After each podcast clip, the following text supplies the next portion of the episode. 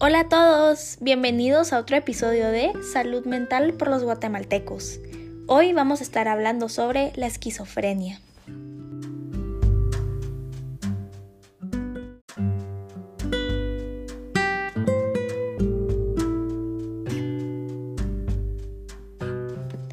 Vamos a comenzar el episodio un poquito diferente.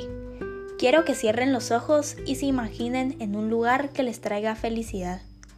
Tomen un gran respiro profundo y piensen en las cosas por las cuales se sienten agradecidos.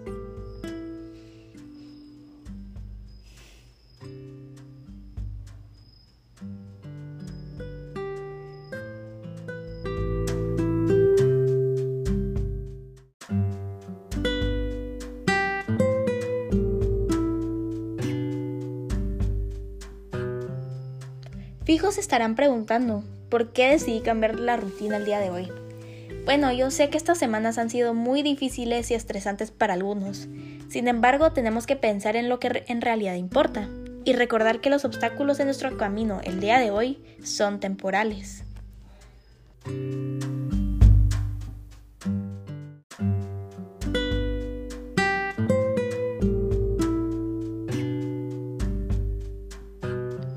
Bueno, comencemos. ¿Qué es la esquizofrenia?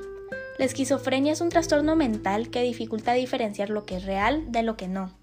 También dificulta pensar con claridad, tener respuestas emocionales normales y actuar de manera normal en situaciones sociales. La esquizofrenia es una enfermedad muy compleja. Los expertos en salud mental no están seguros de cuál es su causa.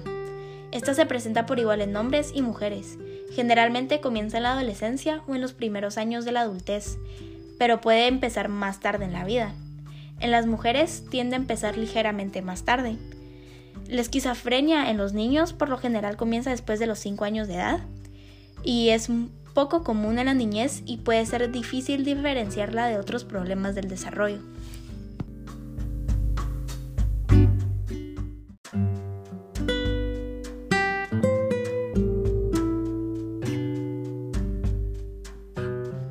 Los síntomas de la esquizofrenia suelen comenzar entre los 16 y 30 años.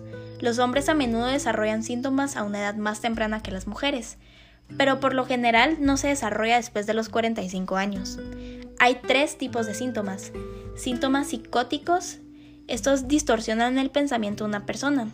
Incluyen alucinaciones, que es ver o escuchar cosas que no existen, delirios, que son creencias que no son ciertas, y dificultad para organizar pensamientos y movimientos extraños.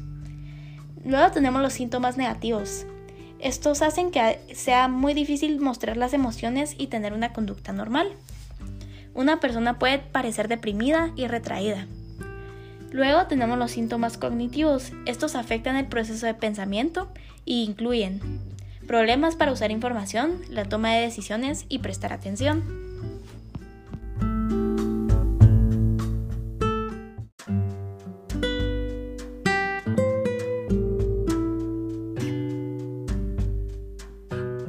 Los síntomas iniciales pueden incluir sentirse irritable o tenso, dificultad para concentrarse y dificultad para dormir. Pero a medida que la enfermedad continúa, las personas pueden tener problemas con el pensamiento, las emociones y el comportamiento, como escuchar o ver cosas que no existen, es decir, alucinaciones, aislamiento, disminución de las emociones en el tono de voz o expresión facial, problemas para entender y tomar decisiones, problemas para prestar atención y mantener la atención en las actividades, creencias fuertemente sostenidas que no son reales, es decir, delirios, y finalmente hablar de una forma que no tiene sentido.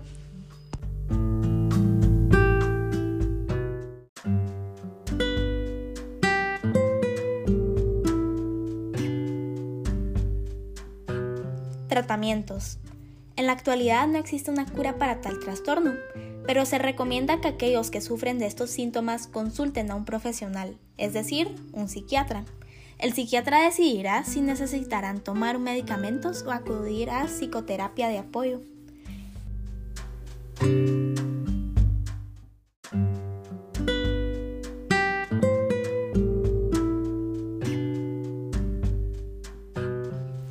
esto sería todo por hoy y gracias por acompañarnos en otro episodio de Salud Mental por los guatemaltecos.